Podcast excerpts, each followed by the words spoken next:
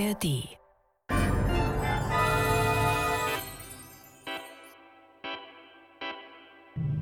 Das war morgen. Der Science-Fiction-Podcast mit Isabella Herrmann und Eiki Mira. Hallo bei Das war morgen.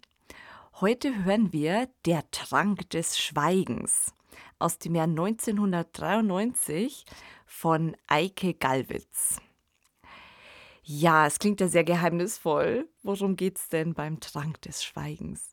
Genau, es wird auch mysteriös. Auf der Erde gibt es erst kein Gold mehr, dann eine Schwemme. June, die ranghöchste Mitarbeiterin des Goldbesitzers Henry Knopf, will der Sache auf den Grund gehen, zusammen mit Harrison, einem Wirtschaftsdetektiv. Ja, und da hören wir jetzt mal rein.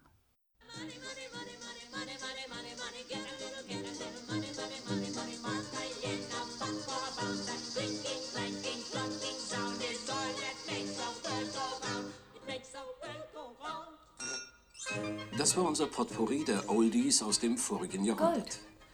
Es folgen kurz Sie wünschen doch eine seriöse Anlage. Die dramatischen Folgen Und, der äh, Klimaerwärmung unserer Erde hat einzelne Länder, besonders die Küstenstädte, erneut schwer getroffen. Die ungeheuren Monsunregen einen der vergangenen Tage über dem indischen Subkontinent Anlage- und Immobilienagentur Henry Knopf. Der Augenblick, bitte. Bangladesch existiert praktisch nicht mehr. So, da bin ich Die. Evakuierung von Hamburg schreitet zügig voran. Wie bitte? New York ist ein Opfer der Ratten und des Wassers, Ja, wie der amerikanische Kongressabgeordnete Williams selbstverständlich könnte ausdrückte. ich Ihnen zu gewissen Aktien Die Wall Street, Zentrum der amerikanischen ja Finanzwelt, selbst die ungeheuren residiert von heute ab endgültig der in letzten Chicago. Zeit. Auch Kopenhagen, Rotterdam und Stockholm haben ihre Regierungs- und. Wirtschaftszentren umgesiedelt. Hören Sie gerade die Kurznachrichten auf CNN? Mexiko. Das internationale Team aus Geophysikern, das von der mexikanischen sicher. Regierung des Landes verwiesen worden ist, hat gegen die Ausweisung Protest Denken eingelegt. Sie auch an die übelste Ein Sprecher des 21. Teams bezeichnete die riesigen Iridiumfunde unweit des Ja? mexikanischen Fusionsreaktors Ja, El Sol als sensationell. 2054. Die mexikanische Regierung beschuldigte das Team des Versuchs der Spionage Ja, ihres neuartigen Modells von Fusionsreaktoren. Naja, sicher, Gold ist teuer. Es ist sogar Der sehr Goldpreis teuer. auf den Weltmärkten hat eine neue Es Rekordmarke scheint uns erreicht. im Augenblick In die Zürich, einzig Hongkong, verlässliche. Frankfurt, Entschuldigen Sie, das Radio stört mich. Äh, So, also es scheint uns im Augenblick die einzig verlässliche. Ach, Sie wollen anlegen. Ich verbinde mit Mr. Knopf. Ähm, ja, bitte, ich bin wieder da. Ach, Sie möchten Mr. Knopf persönlich. Ja, er, er ruft Sie zurück. June, was war das da eben in den Nachrichten? Ach, äh, irgendwelche Iridiumfunde in Mexiko. Äh, es ist ein Gespräch für Sie auf Leitung 3. Danke, June. Bitte. Henry Knopf. Ach, Sie sind es. Hallo. Das ist ja wirklich nicht zu fassen. Worum geht's? Aha, also für Also- 8 Millionen Gold. Gut. Werde sofort alles Nötige veranlassen. Danke, danke, danke für den Auftrag. Auf Wiederhören. Das ist ganz klar. Das ist ganz klar. Haben Sie weiter nichts gesagt? Die Anleger? Nein, die Nachrichten. Der Goldpreis steigt Na, weiter. das wissen wir ja. Goldene Zeiten für Anlageberater. Das hat sie reich gemacht. Und wird mich möglicherweise noch reicher machen. Wie? Das Gold wird knapp? Sehr knapp. Ich werde verkaufen. Was? Sie als der vermutlich reichste private Goldbesitzer der Erde, Mr. Knopf. Henry. Mr. Henry Knopf. Als Ihre ranghöchste Mitarbeiterin. Sagen Sie fähigste Mitarbeiterin. Gut, also fähigste. Als Ihre fähigste Mitarbeiterin muss ich Sie warnen. Tun Sie das nicht. Verkaufen Sie unter keinen Umständen. Der Goldpreis wird weiter steigen. Es gibt nachweisbar kein Gold mehr auf der Erde. Ja, Keine ja. potenziellen ausschöpfbaren Lager. Ich weiß. Südafrika ist lange ausgeräumt. Russlands Gold liegt seit den drastischen Klimaveränderungen unter ewigem Packeis. In Südamerika, Alaska ist nichts mehr zu holen. Manche Währungen leben nur noch vom letzten zusammengekratzten Gold. Alles richtig. Dennoch, ich werde verkaufen. Dann kündige ich.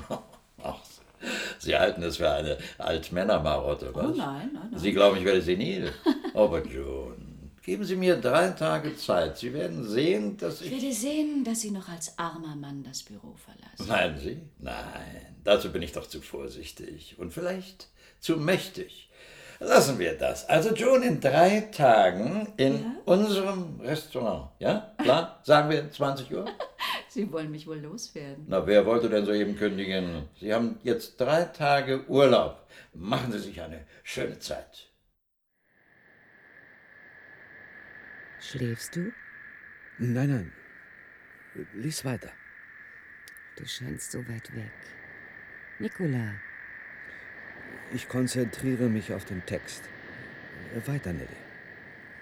Aber da war kein sondere Frevt, alles ging still zu, daraus ich mit selbsten große künftige Gefahr imaginieren konnte, dann auch kein Musik nit gehört wurde, sondern so etwas von uns gefragt wurde, mussten wir kurze, runde Antworten geben und es dabei bleiben lassen. In Summe, es hatte alles ein so wunderliches Aussehen, dass mir der Schweiß begunnte, über den Leib anzufangen zu rinnen. Und glaub ich wohl, dass noch dem beherztesten Mann der Mut hätte können empfallen. Was ist? Äh, nichts, nichts. Übersetze es mir nochmal, langsam. Aber es herrschte keine ausgelassene Freude. Alles ging still zu, so dass mich allmählich die Ahnung einer künftigen großen Gefahr überkam. Es gab auch keinerlei Musik. Wenn wir gefragt wurden, hatten wir kurze, bündige Antworten zu geben und nicht weiter zu schwatzen. Das alles wirkte so sonderbar, dass mir der Schweiß über den ganzen Körper zu rinnen begann. Ich glaube, noch dem beherztesten Mann wäre der Mut gesunken. Ja. Was meinst du mit ja? Äh, nichts. Ich mache mir Sorgen um dich. Warum? Wir leben hier ausgezeichnet an der schönsten Küste Mexikos, reich, verwöhnt mit allem. Eine wunderbare Villa. Irgendetwas stimmt nicht.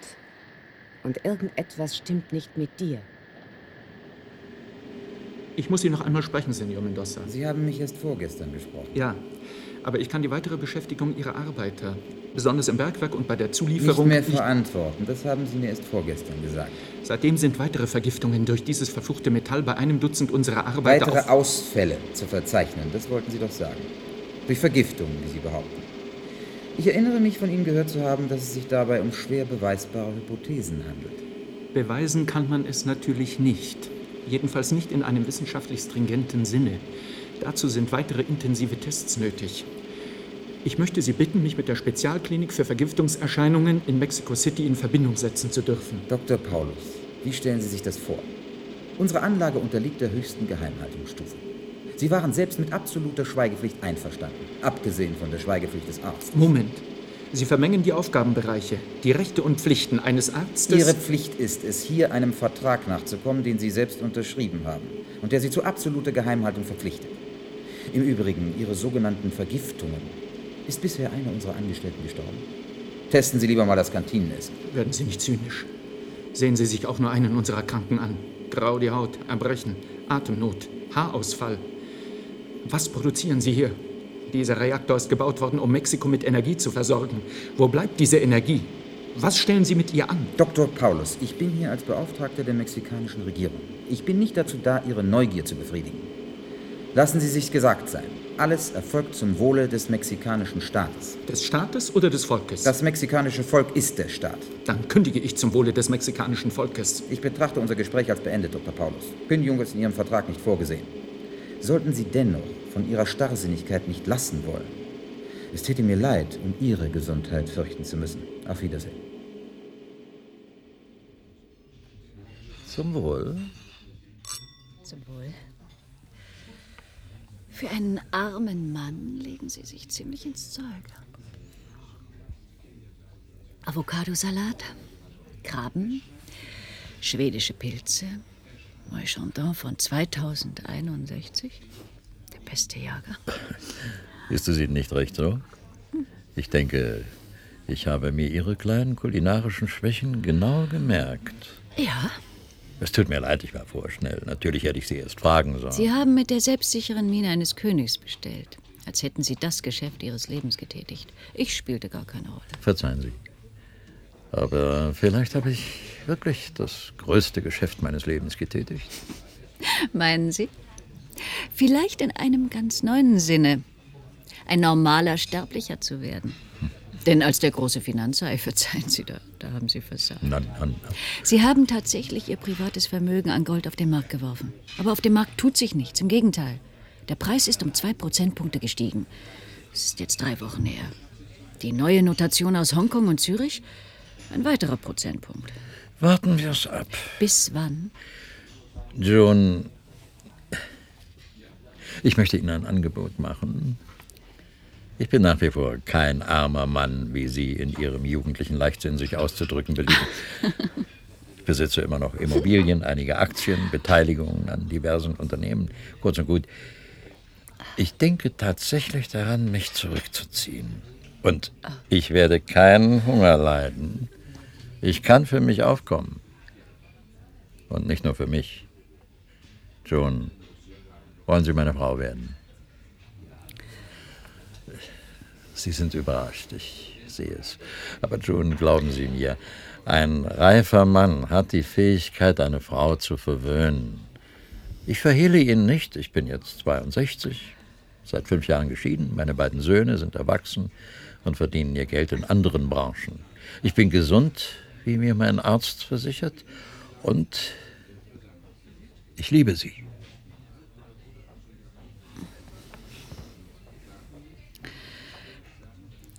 Mr. Knopf. Henry. Henry. Es, es kommt alles so überraschend. Wirklich? Ja, ich. Es gibt da noch etwas. Vertrauen Sie mir und meinen Fähigkeiten. Wir werden glücklich sein. Und? Mr. Wisselborn, ich möchte meinen Auftrag zurückgeben. Mit einem Wort, Sie sind erfolglos gewesen. Vielleicht nicht ganz. Was soll das heißen? Wozu zahle ich Ihnen dieses Riesenhonorar? Sie gelten als einer der besten Wirtschaftsdetektive in den Staaten und nun dieses unbestimmte Vielleicht. Mann, haben Sie Ihre Knochen verloren? Es wäre durchaus möglich, dass Sie Ihre Knochen verlieren, falls. Äh, falls? Ach, lassen wir das.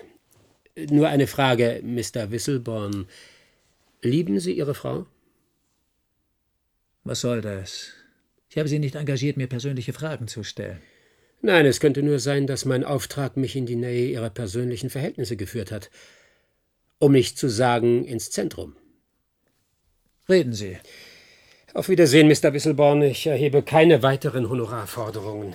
Und die Spesen waren mehr als großzügig. Halt! Ich bin Wisselborn, der größte Hersteller elektronischer Steuergeräte für Satelliten und Raumfahrzeuge. Ich bin solch eine Behandlung nicht gewohnt, Mr. Harrison. Wenn ich sage, reden Sie, dann reden Sie. Ist das klar? Mr. Wisselborn, nicht alles ist käuflich, am wenigsten die Wahrheit. Okay. Sie sind ein hartgesottener Bursche, Harrison. Setzen Sie sich. Also, schießen Sie los. Was haben Sie herausgefunden? Darf ich rauchen? Ungern, aber bitte. Äh, Mr. Wisselborn, Sie sind als einer der führenden Industriellen der USA auch eine öffentliche Figur. Es ist also kein Geheimnis, dass Sie nicht nur eine gute Ehe führen, sondern Ihre junge Frau Monika geradezu vergöttern, ja, ihr sogar eine führende Position in Ihrem Unternehmen zugestanden haben. Weiter. Nun ist es zu unerklärlicher Werksspionage und dem Verrat der Konstruktionspläne der neuesten technischen Geräte an die Japaner gekommen. Und Sie haben mich zur Aufklärung des Falles engagiert. Ja, ja, kommen Sie zum Wesentlichen. Alle, aber auch alle Untersuchungen führen auf eine Person hin. Nun? Lesen Sie das? Und das? Und das. Dazu die Fotos. Das kann nicht sein. Verstehen Sie nun, warum ich meinen Auftrag zurückgeben wollte? Monika. Meine Frau. Über die Beweggründe kann ich nur spekulieren, aber äh, die Beweise sind unwiderlegbar.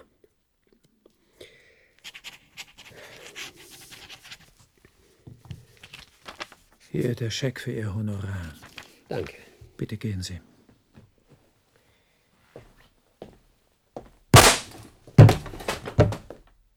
Verdammt, das hätte ich nicht gedacht. Einen Arzt! Die rätselhafte Goldinflation scheint bereits erste Opfer an der Börse gefordert zu haben. Die plötzliche Goldschwemme in nie gekanntem Ausmaß lässt die Preise in Tokio, Frankfurt, London in die Tiefe purzeln. Noch ist bis zur Stunde unklar, welche Kräfte Henry? Ja? Henry, haben Sie gehört? Ja, John. Eine riesige Goldschwemme. Ich hab's gehört. Ich bin gerade dabei, das Schlimmste abzuwenden. Aber Sie haben rechtzeitig verkauft. Moment. Was denn? Sogar die Regierung will sich einschalten? Na, Moment mal, was hat denn die Regierung da zu suchen? Augenblick. John? Ja? Die wollen wissen, warum ich seinerzeit zu so einem günstigen Zeitpunkt verkauft habe. Was Diese wollt ihr? verdammten Idioten vom Economical Supervising. Also, ja, ja, da bin ich wieder. Was? Aber ich sage Ihnen doch, nein.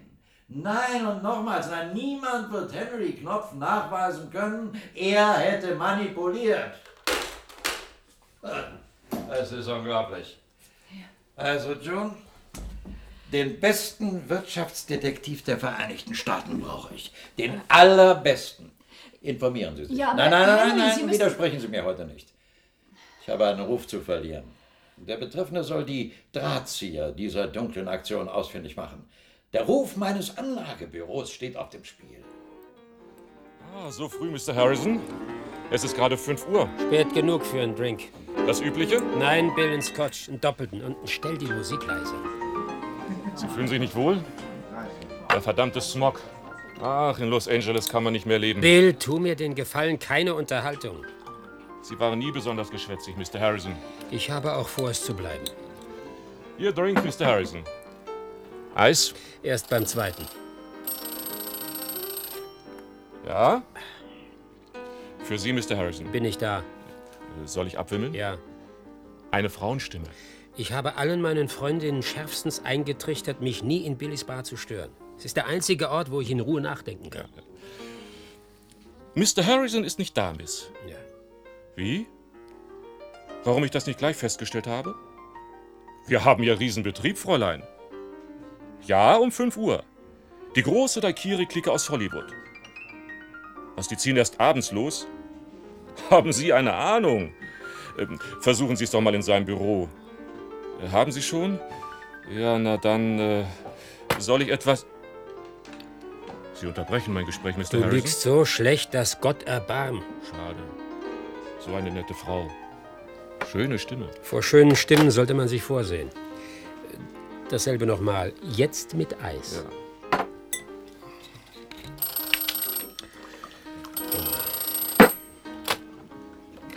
Ja? Billys Bar? Äh, Sie ist es wieder. Sie sagt, ich lüge so schlecht, dass Gott erbarmt. Ach, gib her. Ja? Ja, Harrison Kohler. Ja. Nein, im Augenblick nicht. Sie waren nicht gerade sehr gesprächig, Mr. Harrison. Im Gegensatz zu dir, Bill. Schlecht gelogen. Naja, sie hat es immerhin gemerkt. Ah, noch einen doppelten. Wollen Sie sich betrinken? Ähm, äh, wenn sie es wieder ist? Dann sagst du ihr, sie soll zur Hölle fahren. Ach, das sagen Sie ihr lieber selber. Ja? Ja.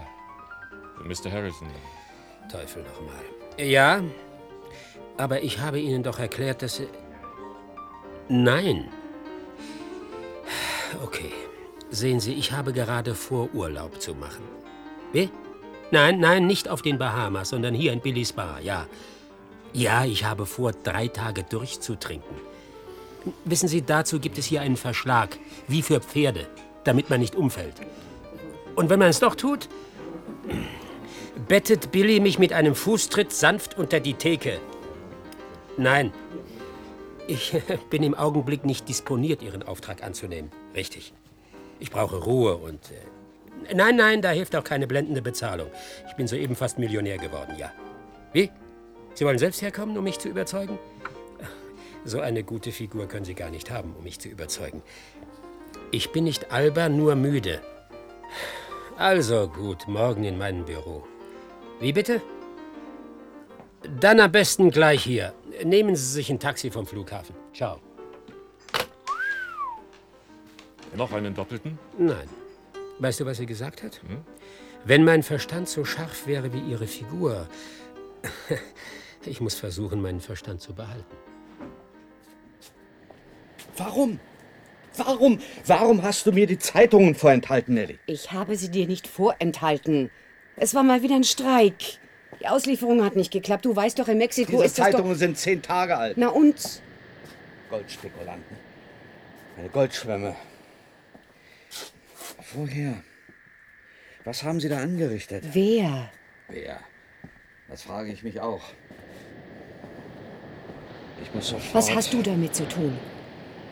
Du hast etwas damit zu tun. Was war der Grund deiner Reise nach Mexico City vor acht Monaten? Du kamst völlig verstört zurück. Ich muss auch diesmal wieder verreisen.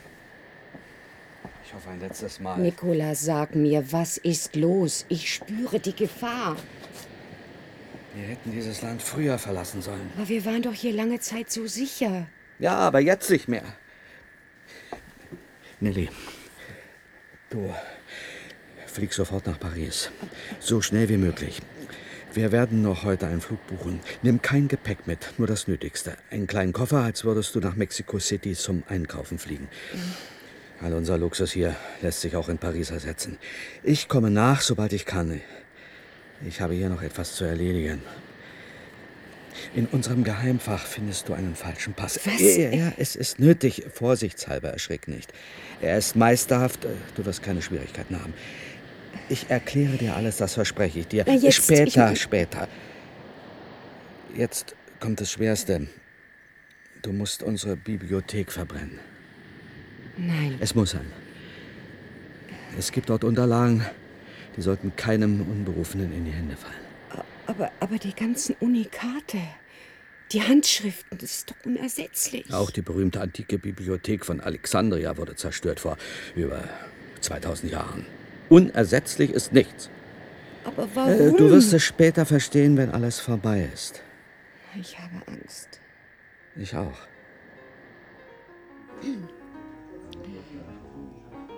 Sie haben nicht zufällig eine Uhr bei sich?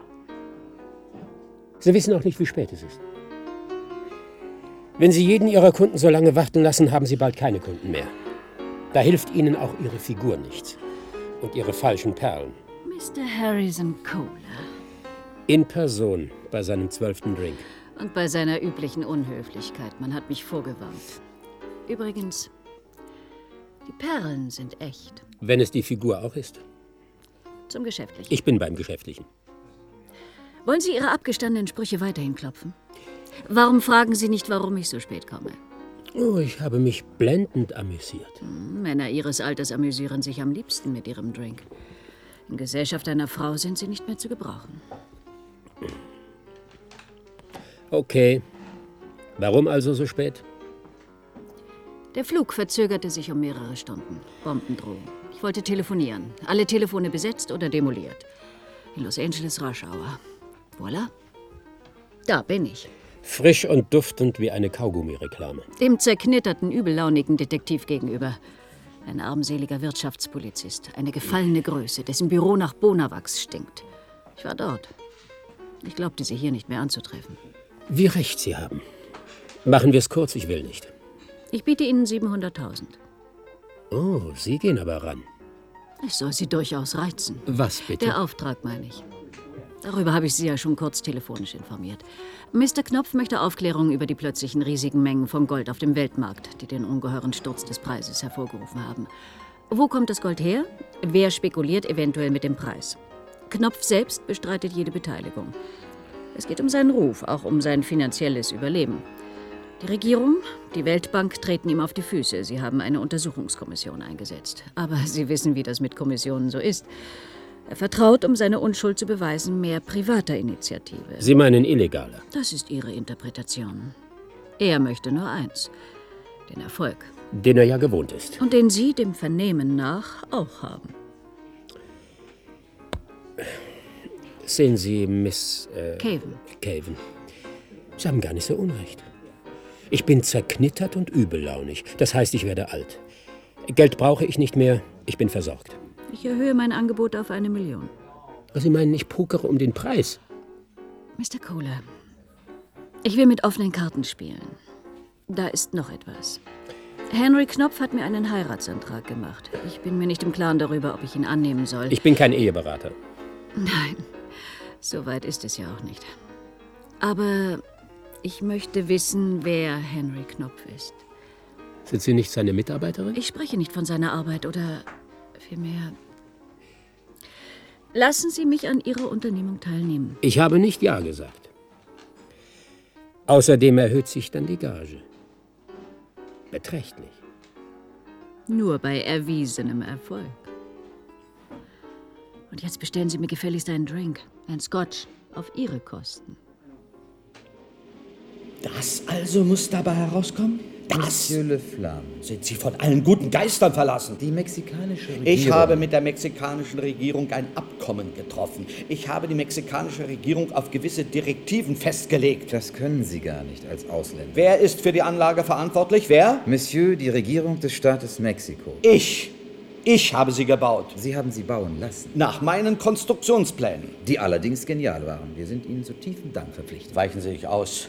Sie sind fürstlich bezahlt worden. Mexiko hat alles getan, Ihren Aufenthalt hier so erfreulich wie möglich zu gestalten. Mexiko hat mich getäuscht. Die technischen Möglichkeiten der Anlage schamlos entfremdet. Verstehen Sie etwas von Volkswirtschaft? Nein. So dumm kann doch nicht einmal ein Laie sein. Was passiert, wenn ich pausenlos Kaffee oder Kakao auf den Weltmarkt werfe? Der Preis sinkt. Wozu die Idiotie? Aber ich werde dahinter kommen. Ich werde hinter diese lausige Spekulation kommen. So laienhaft kann keine Regierung sein. Mexiko? Ja. Weltbank und Internationaler Währungsfonds waren zwar etwas zugeknöpft, aber ich habe so meine Verbindung. Mexiko muss riesige Goldlager entdeckt haben und sie bereits abbauen. Aber warum werfen Sie alles Gold auf einmal auf den Weltmarkt? Das ist wieder alle Vernunft. Allerdings. Die einzige Erklärung wäre, irgendjemand, eine Großbank, ein Staat hat ein gigantisches Spekulationsmanöver eingeleitet. Aber auf was? Auf was spekulieren Sie? Wir haben nur eine Möglichkeit. An Ort und Stelle zu recherchieren. Buchen wir den nächsten Flug nach Mexiko. Sie wollen uns also nicht weiter unterstützen, Monsieur Le Flamme. Nur wenn Sie der Anlage ihre ursprüngliche Funktion zurückgeben. Dazu bin ich nicht befugt, Monsieur Le Flamme. Wer ist der leitende Ingenieur? Sie brauchen ja ausgezeichnete Fachkräfte. Die riesigen Temperaturen, die ungeheuren Drücke. Es besteht die Gefahr, dass der Fusionsprozess jederzeit in einen unkontrollierten Zusammenbruch mündet. Und Sie wissen ja, was das heißt. Sie mögen ein genialer Techniker sein. Aber von unserer Politik verstehen Sie nichts. Ich freue mich jedenfalls, dass Sie uns ab heute wieder als leitender Ingenieur zur Verfügung stehen. Nicht für alles Geld auf der Welt. Auf Wiedersehen, Senor Mendoza. Noch eine Frage. Warum haben Sie Ihre Frau nach Paris schicken wollen? Noch dazu mit einem falschen Pass. Was? In Ihrem minimalen Gepäck einige interessante Konstruktionspläne. Die Sie ja untergeschoben haben müssen. Das ist Landesverrat. Wo ist sie? Was haben Sie mit ihr gemacht? Sie wollen doch, dass es Ihrer Frau gut geht, nicht wahr? Ihnen selbst wird es hier an nichts fehlen. Wir werden Sie wie gewohnt verwöhnen. Als Gegenleistung erbitten wir nur Ihren fachmännischen Rat bei eventuell auftretenden Störungen. Buenos dias, Monsieur Le Flamme. Alle sind sehr höflich, sehr zuvorkommend, aber ahnungslos. Regierungsvertreter, Banken etc. Mexico City ist ein Dschungel. Einige Reiche scheinen urplötzlich noch reicher geworden zu sein. Vielleicht haben Sie geheime Schätze der Azteken entdeckt. Ach, dazu ist es zu viel. Selbst die Spanier haben in Jahrhunderten nicht so viel Gold zusammengekratzt. Entflohen? Das kann nicht sein. Wie? Wie? Die gesamte Wachmannschaft wird an die Wand gestellt. Oder stecken Sie dahinter, Paulus? Sie unterlassen doch nichts, dieses Unternehmen zu demontieren. Ich habe diesen Le Flamme bisher nicht einmal zu Gesicht bekommen und wenn ich ihn Alle. Flughäfen, Schifffahrtslinien, Grenzen sind zu überwachen. Er kann nicht weit kommen. Und wir haben eine wirkungsvolle Geisel. Deine Frau. Vielleicht doch nicht so wirkungsvoll, wie Sie annehmen. Was soll das heißen? Ich zeige sie Ihnen. Haben Sie etwas erreicht? Vielleicht ist es bedeutungslos. Eine vage Information. Aber bei einigen Tee- und Abendgesprächen fiel mehrmals ein bestimmter Name. Das heißt, ein Name war es eigentlich nicht. Es war von einem gewissen Flamen die Rede. Nelly? Nelly? Was hat dieser Mendoza mit dir gemacht? Nelly, wo bist du? Die Bibliothek, völlig unversehrt. Das Buch. An der gleichen Stelle aufgeschlagen, da sind einige Zeilen unterstrichen. bei ihm in Lieb und Leid zu verharren. Da wer solches mit Zittern bewilliget. Und hier bringet man das Kristallin Springbrünlin herbei, samt einem sehr kleinen Kristallin Gläslin, und wurde dis genennet der Haustus Silenti. Mein Gott, sie hat doch nicht. Oder hat man sie gezwungen? Nein, davon wissen Sie nichts, können Sie nichts wissen. Jedenfalls hatte sie noch Zeit, diese Zeilen zu unterstreichen. Sie wird Ihnen also nichts verraten. Verraten können. Ach, Nelly. Jetzt aber. Ich werde sogleich alle Spuren tilgen. Sie wollen doch nicht Ihre Bibliothek anzünden. Diese Pergamente brennen lichterlos. Wäre zu schade. Mendoza. So dumm hätte ich nicht einmal einen Le Flamme eingeschätzt. Wo finden wir ihn? Bei sich zu Hause, im Trautenheim. Ich hätte mir kaum die Mühe gemacht, hier nachzuschauen, aber ich dachte, sicher ist sicher. Wo ist Nelly? Wo ist meine Frau? Bevor ich Sie in dieses Geheimnis einweihe, sollten wir uns noch einmal in Ruhe unterhalten. Monsieur Le Flamme. Es handelt sich um gar keinen Flamen, Harrison. Er wird nur so genannt. Er heißt Le Flamme, Nicolas Le Flamme und ist französischer Staatsbürger. Ursprünglich Chemiker, war er an maßgeblicher Stelle beim Bau des französischen Fusionsreaktors beteiligt. Mhm. Dann wollte er eine neue Spielart der Hochtemperaturentwicklung ausprobieren, die den übrigen Technikern zu riskant schien. Mexiko machte ihm ein verlockendes Angebot und er ging darauf ein. Unter strengster Geheimhaltung hat er einen Versuchsreaktor gebaut oder baut ihn noch. Über Konstruktion, Anlage, Möglichkeiten war nichts zu erfahren. Le Flamme lebt mit seiner Frau sehr unauffällig und geheim in irgendeiner paradiesischen Villa an der Westküste Mexikos. Was eine Frau bei Tee und Plätzchen nicht alles in Erfahrung bringen kann. Sie müssen etwas tun, Monsieur Le Flamme. Ich beschwöre Sie.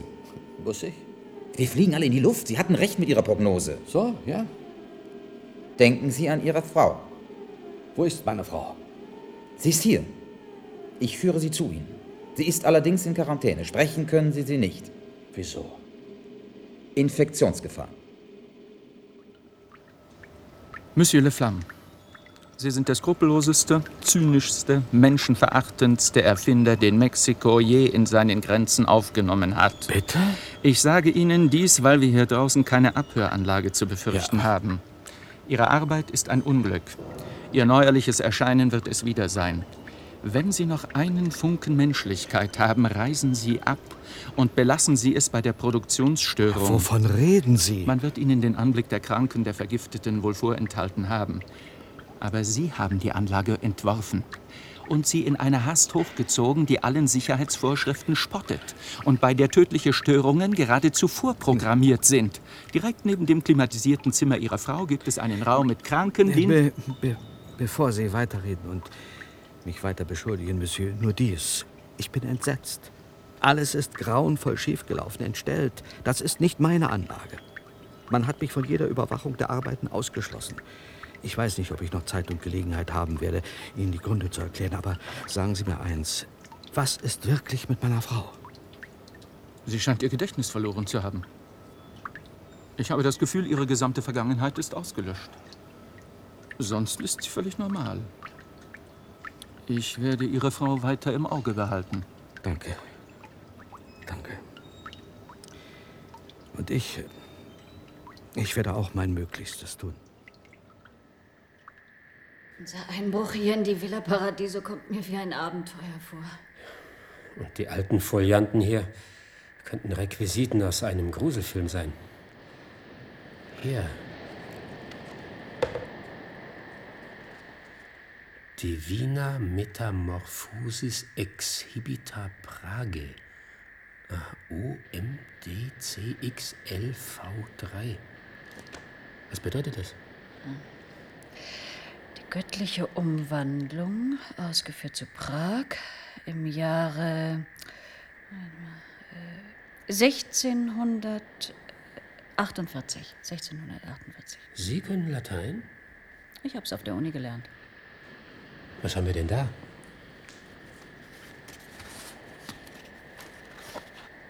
Jacques Gory, Transformation métallique von 1561. Aha. Tiens. Jolivet Castellon, La Science Alchimique, Paris 1904. Die Transformation der Metalle und die Wissenschaft von der Alchemie. Sie können Französisch? Oh, hier ein deutscher Titel. Schmieder Geschichte der Alchemie, Halle 1832. Was bedeutet das alles? Eine alchemistische Bibliothek. Hey, June, hier. Nimm vier Eier und tue sie in einen geräumigen Becher. Rühre ein wenig Grießmehl und tue es rings um die Eier in den Becher. Verschließe ihn fest und vergrabe ihn in nicht zu scharfem Mist. Hm.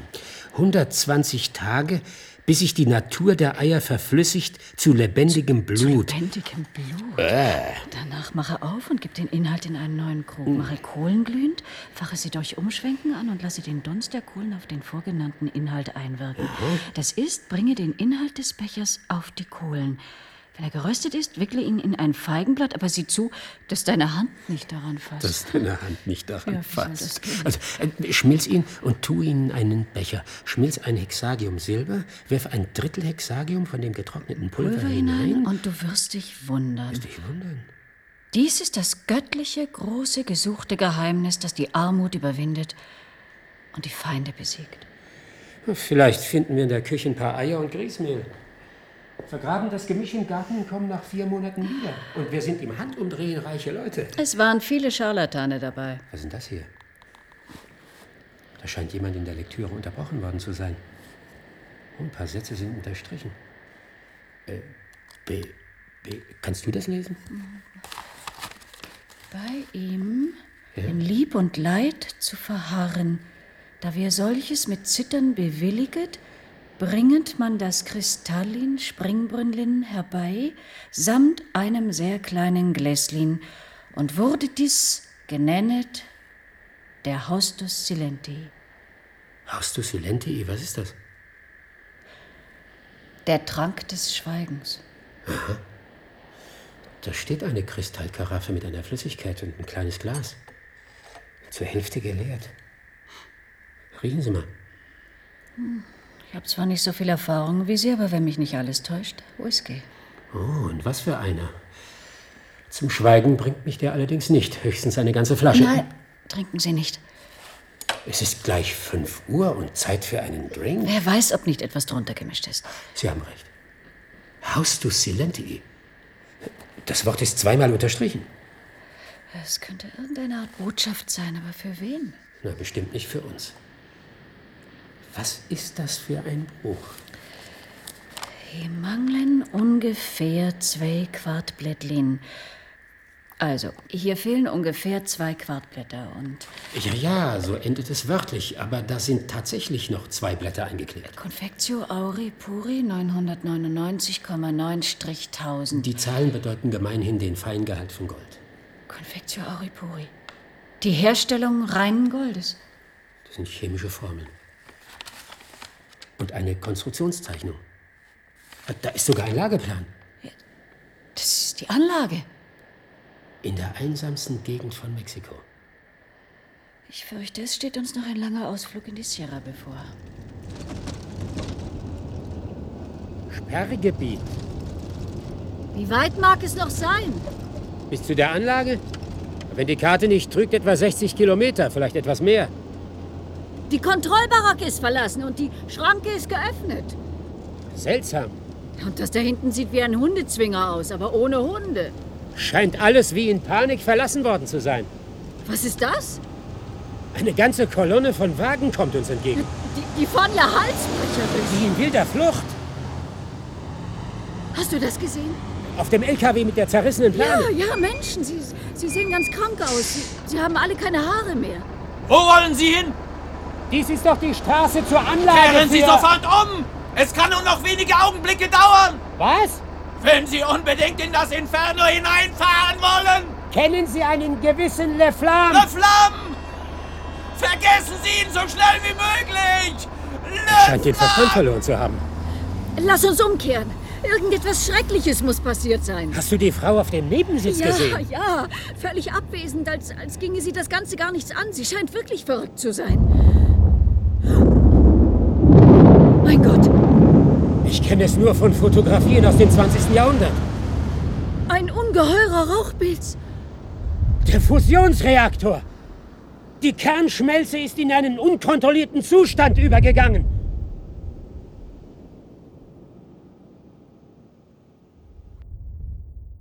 Da sind Sie ja beide. Na, gesund und munter. Ja. Tja. Na Gott sei Dank. Ich hoffe, ich kann Ihnen gratulieren, Mr. Harrison Kohler. Aber war es nötig, meine wertvollste Mitarbeiterin in Ihr mexikanisches Abenteuer einzubeziehen? Äh, Das. Es war nicht unbedingt meine Idee, Mr. Knopf. Nein, Henry. Ich bin ihm aus freien Stücken gefolgt. Naja, also, wenn ich bedenke, diese Katastrophe und Sie mittendrin, die Zeitungen waren noch voll davon. Explosion eines mexikanischen Fusionsreaktors. Ach, June, ich darf gar nicht daran denken, wie konnten Sie nur so ein unkontrolliertes Abenteuer? Tja. Vielleicht bin ich doch kein Büromensch, Mr. Knopf. Ist es denn wahr? Mir ist da etwas zu Ohren gekommen. Ja. Ja. Wir werden heiraten. So, wirklich. Das ist eine schwere Niederlage für mich. Sie sind also doppelt erfolgreich gewesen, Mr. Kohler. Na, vielleicht sollten Sie sich erst mal den Bericht über meinen Auftrag anhören. Es ist Ihnen sicher bekannt, dass die Alchemie der Versuch war, Gold zu machen. Aber- Lassen Sie mich es zu Ende. Und das auf quasi chemischem Wege, durch bestimmte ausgesuchte, oft absurde Praktiken. Ja, und von all diesen Versuchen, an denen sich neben ernstzunehmenden Gelehrten eine Vielzahl von Quacksalbern, Schwindlern, Ganoven, Verrückten und Verbohrten Beteiligten, ist nachweislich keiner geglückt. Die Alchemie hat niemanden reich gemacht. Bis auf eine Ausnahme. Im 14. Jahrhundert, genauer von 1330 bis 1418, lebte in Paris ein gewisser Nicolas Flamel. Er kopierte Handschriften, das heißt, er schrieb Bücher ab. Die Buchdruckerkunst war noch nicht erfunden. Ja, was so genau? Eines Tages erstand er ein besonderes Buch für zwei Gulden. Ganz offensichtlich ein alchemistisches Werk. Die Anleitung, Gold herzustellen. Ich zitiere Flammel. Dies geschah an einem Montag, dem 17. Januar 1382. Der in Wirklichkeit ein Freitag war. Nicht? Ja. Wir, wir haben das nachgerechnet. Gegen Mittag in meinem Hause, nur in Anwesenheit meiner Frau Pirinell, im Jahre des Heils 1382, ließ ich, immer auf jedes Wort in meinem Buche genau achtend, den roten Stein auf eine ungefähr gleich große Menge Quecksilber fallen. Ich wandelte es in fast ebenso viel reines Gold um das sicherlich besser, nämlich geschmeidiger war als gewöhnliches Gold. Ich kann dies wahrheitsgemäß sagen. Dreimal habe ich es mit Hilfe Perenels gemacht, die es ebenso gut verstand wie ich, da sie mir bei meiner Arbeit half. Lange Zeit fürchtete ich, dass Perenelle ihre überschwängliche Freude nicht für sich behalten und vor ihren Verwandten über die großen Schätze plaudern könnte, die wir besaßen. Aber die Güte des Allerhöchsten hat mir nicht nur den einen Segen geschenkt, er gab mir auch ein züchtiges und kluges Weib. Denn sie besaß nicht nur Verstand, sondern auch die Gabe, das Vernünftige zu tun. Und sie war verschwiegener, als Frauen gewöhnlich sind. Gut, gut. Äh, Nicolas Flamel und seine Frau Pernelle gründeten 14 Hospitäler, drei Kapellen und sieben Kirchen in Paris. Sie waren außerordentlich reich. Ne? All das ist historisch belegt. Und warum erzählen Sie mir das alles? Das ist doch eine Kolportage aus dem finsteren Mittelalter. Im 21. Jahrhundert, also in unserem, lebt an der mexikanischen Westküste in einer der letzten paradiesischen Landschaften unserer Erde ein französischer Staatsbürger mit dem Namen Le Flamme. Ein ziemlich lächerliches Anagramm. Ja, die beiden Endbuchstaben des Namens Flamel sind an den Anfang gerutscht. Le Flamme ist von Haus aus Chemiker. Äh, Seinen Beruf gibt er mit Techniker an. Gewiss einer der genialsten unseres 21. Jahrhunderts. Er ist am Ausbau des französischen Fusionsreaktors beteiligt. Dann baut er den mexikanischen Ja, Reaktor. vielmehr, er lässt ihn bauen. Ja, richtig. Die Konstruktionspläne gehen auf ihn zurück. Man schaltet ihn aber offensichtlich früh vom Bau der Anlage aus und setzt ihn in einer wunderschönen Villa am Meer zur Ruhe. Der Reaktor selbst wird in Windeseile und damit in aller Schlampigkeit hochgezogen. Das macht ihn so gefährlich. Ja, und das ist die Ursache schrecklicher Krankheiten, besonders unter den Arbeitern. Aber warum hat man sich denn beim Bau keine Zeit gelassen? Die Sicherheitsauflagen sind doch international sehr zwingend. Ja, das haben wir uns lange Zeit auch gefragt, Mr. Knopf. Und sind auf einen völlig überraschenden Konnex gestoßen. Der Fusionsreaktor diente gar nicht dazu, Mexiko mit Strom zu versorgen. Nicht? Nein, Mr. Knopf.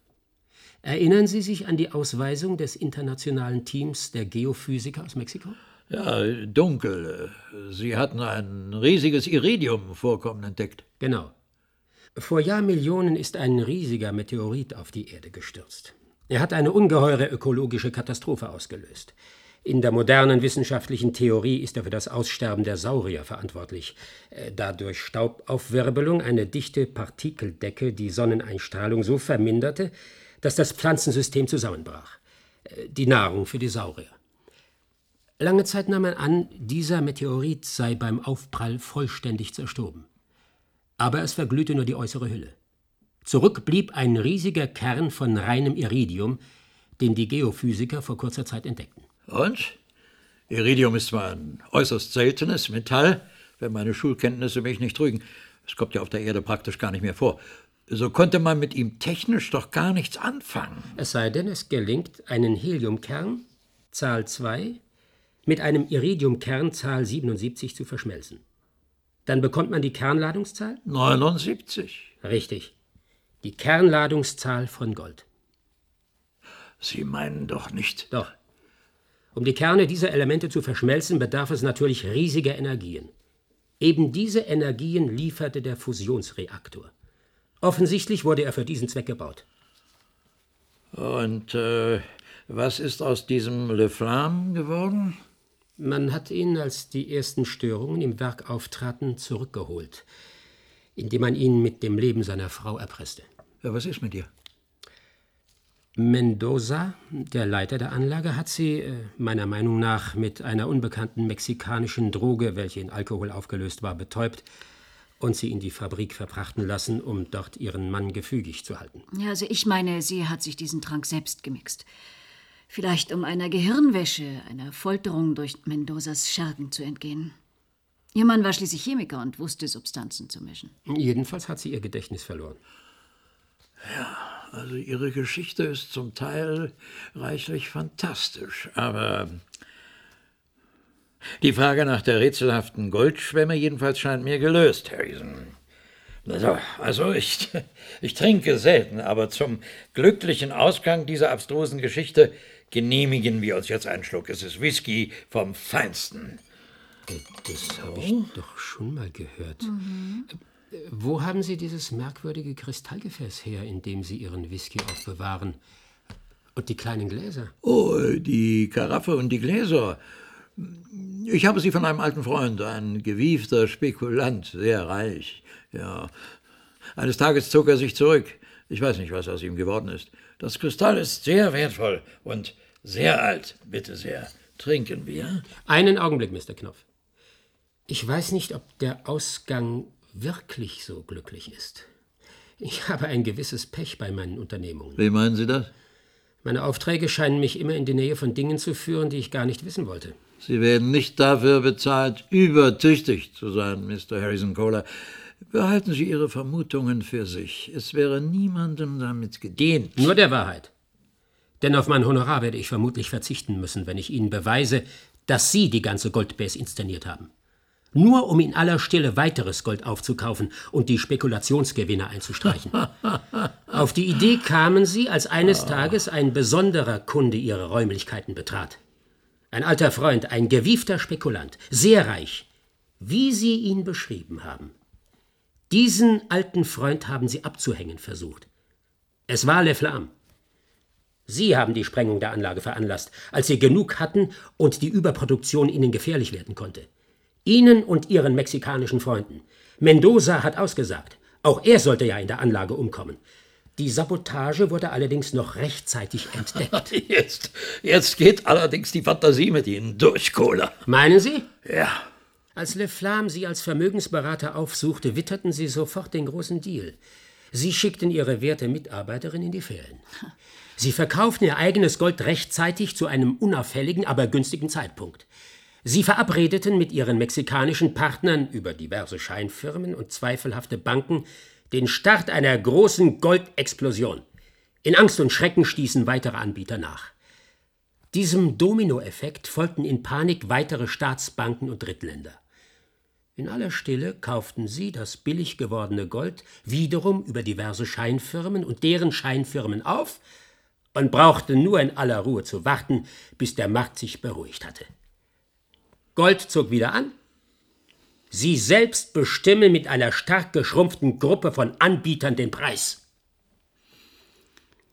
Ich gratuliere Ihnen, Mr. Kohler. Tja, das war ein Fehler, Sie zu engagieren. Ich habe Sie für dümmer gehalten. Vielen Dank, Mr. Knopf.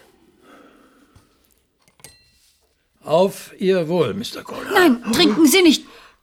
Schon geschehen. Haustus silente. Der Trank des Schweigens. Monsieur Le Flamme wird auch ohne ihn schweigen. Das war Der Trank des Schweigens von Eike Gallwitz aus dem Jahr 1993. Es sprachen Heinz Schimmelpfennig, Cornelia Boje, Walter Renneisen, Klaus Herm und viele andere. Regie führte Andreas Weber-Schäfer. Ja, ich muss ja sagen, ich fand die Geschichte richtig äh, spannend.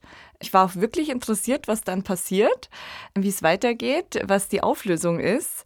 Hm, ich fand es wirklich eine gute Kriminalgeschichte. Ja, genau. Also es ist ja eher wie ein Krimi aufgebaut. Das Science-Fiction-Element kommt ziemlich spät. Und wir haben da ja die, auch die typischen Figuren, diesen Detektiv. Das ist ja so ein wirklich ja, aus, wie aus dem Bilderbuch der Detektiv so ein bisschen abgehalfert und Whisky trinken, was ihm ja dann auch zum Verhängnis wird. Ähm, was ich aber ganz schön fand, dass wir hier June haben. Das ist, glaube ich, nicht so eine typische Krimi-Figur, so die ranghöchste Mitarbeiterin, wie sie auch selbst sagt, ähm, eines ähm, ja, Goldbesitzers, Henry Knopf, die auch da ziemlich gut drin ist und auch ziemlich viel rausfindet. Also Harrison sagt ja dann so fast abfällig, ja, dass sie bei Tee und Plätzchen ja scheinbar viel mehr herausgefunden hat als er. Die beiden gehen ja dann zusammen auf Spurensuche. Also fand ich eigentlich ein ganz nettes Team. Ja, da kennt man ja auch aus Krimis dann diese ähm, raffinierte, attraktive Frauenfigur, ne, die auch ein bisschen die Männer um Finger wickelt. Ja, das würde ich aber eher sagen, ist dann so Neo-Noir, oder? Die so die mysteriöse Frau, die so die, die Männer um die Finger wickelt. Ich finde, bei June war das eigentlich, genau, sie war ja nicht so eine femme fatale, sondern sie war einfach, wie sie auch sagt, die ranghöchste Mitarbeiterin, einfach eine gute Arbeiterin, die aber dann immer so ein bisschen von den Männern so, ja, fast, also heute würde man auf jeden Fall sagen, übergriffig. Also es geht ja gar nicht, dass am Arbeitsplatz, so wie Herr Henry Knopf das immer macht, darauf bestanden wird, dass sie ihn Henry nennt und er dann plötzlich ihren Heiratsantrag macht. Also das war schon ein bisschen. Ja, aber als reifer Mann hatte doch die Fähigkeit, eine Frau zu verwöhnen. Ja, das sagt er. Oh, also es sind schon cringe. sehr alt, Altherren-Zitate hier mhm. am Start. Ja, ja. Ja, ja, das war schon mega cringe. Und ich finde, sie reagiert da immer ganz gut drauf, will da so ihr Ding machen. Und die ja, die Männer rennen ja so ein bisschen hinterher. Ist ja auch bei Harrison, der dann gleich ihre Figur die ganze Zeit kommentiert. Aber insgesamt, jetzt metaphorisch gesprochen, macht sie auf jeden Fall eine gute Figur in, in der Geschichte und treibt das Ganze ja auch schön voran. Wobei ich tatsächlich finde, es geht auch so ein bisschen in Film Noir. Von der Vorstellungswelt her, die dunklen Bars, mhm. die Alchemie, düstere. Also ich finde, es hat schon so Kriminalfilm mhm. noir. Also hatte ich jedenfalls ja. vor meinem inneren Auge Bilder im Kopf dazu. Ja, also für mich ist sie einfach noch nicht so ganz die Femme fatale. Dass sie einfach zu positiv und ja. Aber auf jeden Fall, ich finde sie eine sehr schöne Heldin in diesem Hörspiel. Und was mir auch sehr gut gefallen hat, ähm, das ist ja, glaube ich, so am Anfang gleich, dieser Einstieg, dass dann hier zwei Sounds parallel laufen, also das Telefonat und die aktuellen Nachrichten. Und als hörende Person versuche ich dann natürlich herauszufinden, was sagt sie, was läuft in den Nachrichten. Und das war einfach unmöglich zu verstehen. Und das fand ich ganz cool, dass sie das so gemacht haben. Also, dass sie wirklich mal so das so gelassen haben, diesen Sound, der eben nicht verständlich ist, so wie es eben auch im Leben manchmal ist, dass man Sachen nicht, man möchte sie verstehen und kann sie dann nicht verstehen, dass sie dann nicht versucht haben, so dieses rein und raus, das Ganze smoother zu machen, sondern das einfach wirklich mal parallel haben laufen lassen. Das fand ich ein, eine coole Sache, soundtechnisch. Ja. Es hat mir auch ganz gut gefallen und passt dann auch wieder in dieses Undurchsichtige. Ne? Man versucht ja was aufzuklären, es ist nicht ganz klar, es überlagert sich. Mhm. Also es finde ich, findet ähm, einfach durch diese Soundüberlagerung einen schönen Ausdruck. Genau, und ich habe mich dann auch fast schon selbst wie ein Detektiv gefühlt, weil ich die ganze Zeit versucht habe, rauszukriegen, wo ist denn das Science-Fiction-Element? Und dann einmal genau versucht habe zuzuhören, was ist das für eine Welt, was passiert da? Es war ja am Anfang auch ein bisschen undurchsichtig mit, mit dem Gold, was hat es da auf sich, wieso plötzlich viel, dann wenig. Und ähm, ja, worauf soll das Ganze hinauslaufen? Genau, da war ich auf der detektivischen Suche nach Science-Fiction. Ja, genau. Und detektivische Suche, ne, genau, was ja dann rauskommt oder was mir dann auch gut gefällt, ist ähm, diese Verbindung von Alchemie, mhm. von mittelalterlicher Mythologie, dann mit ganz moderner Technik, mit der Verbindung. Ne, es kam der Komet auf die Erde und man fand dann eben die entsprechenden Moleküle in dem Komet, um dann Gold herzustellen durch mhm. einen Kernreaktor. Es fand ich wirklich sehr smart gemacht, diese verschiedenen Ebenen Ebenen zusammenzubringen. Ja. Und ja, ich habe mir dann auch gedacht, was denn jetzt in der heutigen Zeit so eine Art alchemistische mhm. Idee ist. Ne? Alchemie ist ja immer dieses Edelmetalle schaffen, ja. Gold, Lebenselixier, mhm. nicht mehr altern, nicht mehr sterben. Ja, da musste ich natürlich auch an Silicon Valley denken, mit der ganzen Vermischung auch von KI und Biotechnologie. Also vielleicht ist das so die neue Alchemie. Mhm, wo was Neues entstehen soll. Ja, also ich habe das auch mal dann nachgeschlagen, ob das denn möglich ist. Also mit Goldherstellern ist es möglich, also mit Kernreaktoren. Aber der Aufwand ist einfach viel zu groß, dass es sich nie äh, lohnen würde, sowas herzustellen. Genau, das ist auch ein Element, was gern auch in der Science Fiction gemacht wird, dass eben Sachen, sozusagen magische oder so Zaubersachen dann versucht wird, wissenschaftlich zu erklären. Das, das könnte man auch fast sagen, ist so ein ganzer Strang an Science-Fiction-Geschichten, die eben sowas versuchen. Und das ist natürlich auch ein schönes Gedankenexperiment zu überlegen, wie können denn Sachen, die wir vielleicht noch als fantastisch halten, dann funktionieren. Und es gibt ja auch diesen Spruch so, was heute sozusagen für uns Magie ist, ist in der Zukunft dann einfach eine Technologie, die wir jetzt einfach noch nicht verstehen würden. Ja, und da sieht man dann auch, also magisches wissenschaftlich zu erklären. Mhm. Ne, das ist ja auch diese Idee auch von Science Fiction, so Treiber des Fortschritts zu sein.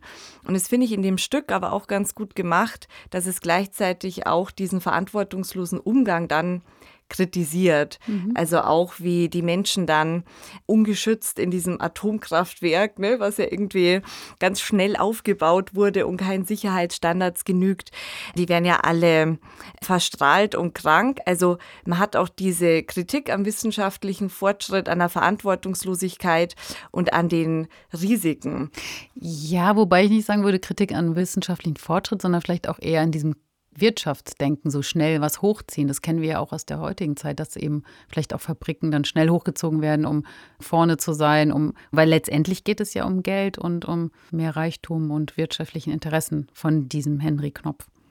Ich musste da auch ähm, an aktuellere Beispiele denken, ne, weil klar, Gold ist irgendwie immer das äh, sichere mhm. Investitionsgut. Also merkt man ja heute noch, ne, wenn globale Krisen zunehmen, steigt der Goldpreis. Mhm. Aber auch was die Spekulation anbelangt, ähm, da gibt es ja auch aus wirklich sehr ethisch zu hinterfragende, verwerfliche Beispiele mit zum Beispiel Lebensmittelspekulation, mhm. ne, wo tatsächlich von großen Konzernen darauf gewettet wird, dass der Lebensmittelpreis steigt oder sinkt, was einfach zur Folge hat, dass Menschen weniger zu essen ja. haben. Aber da wird genau. natürlich Profit über alles gestellt oder die ähm, Gründe der Weltwirtschaftskrise 2008, 2009, wo die riesige Immobilienblase geplatzt ist, wo man einfach auch faule Kredite auf den Markt geworfen hat, wieder verpackt hat, dass man sie nicht erkennt.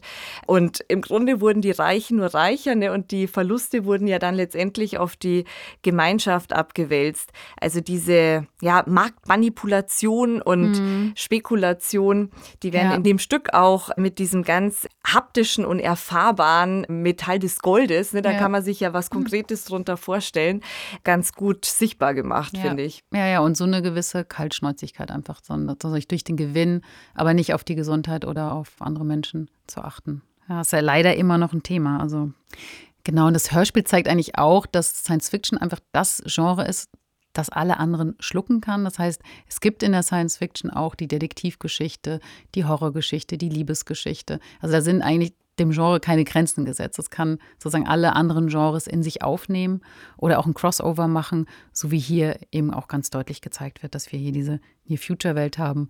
Wirtschaftskrimi, der mit Science-Fiction-Elementen bereichert wurde. Es gibt ja auch Zungen, die dann sagen, eigentlich ist die ganze Literatur im Gesamten Science Fiction. Ne? Und die ganzen Unterteilungen fallen nur unter das Genre.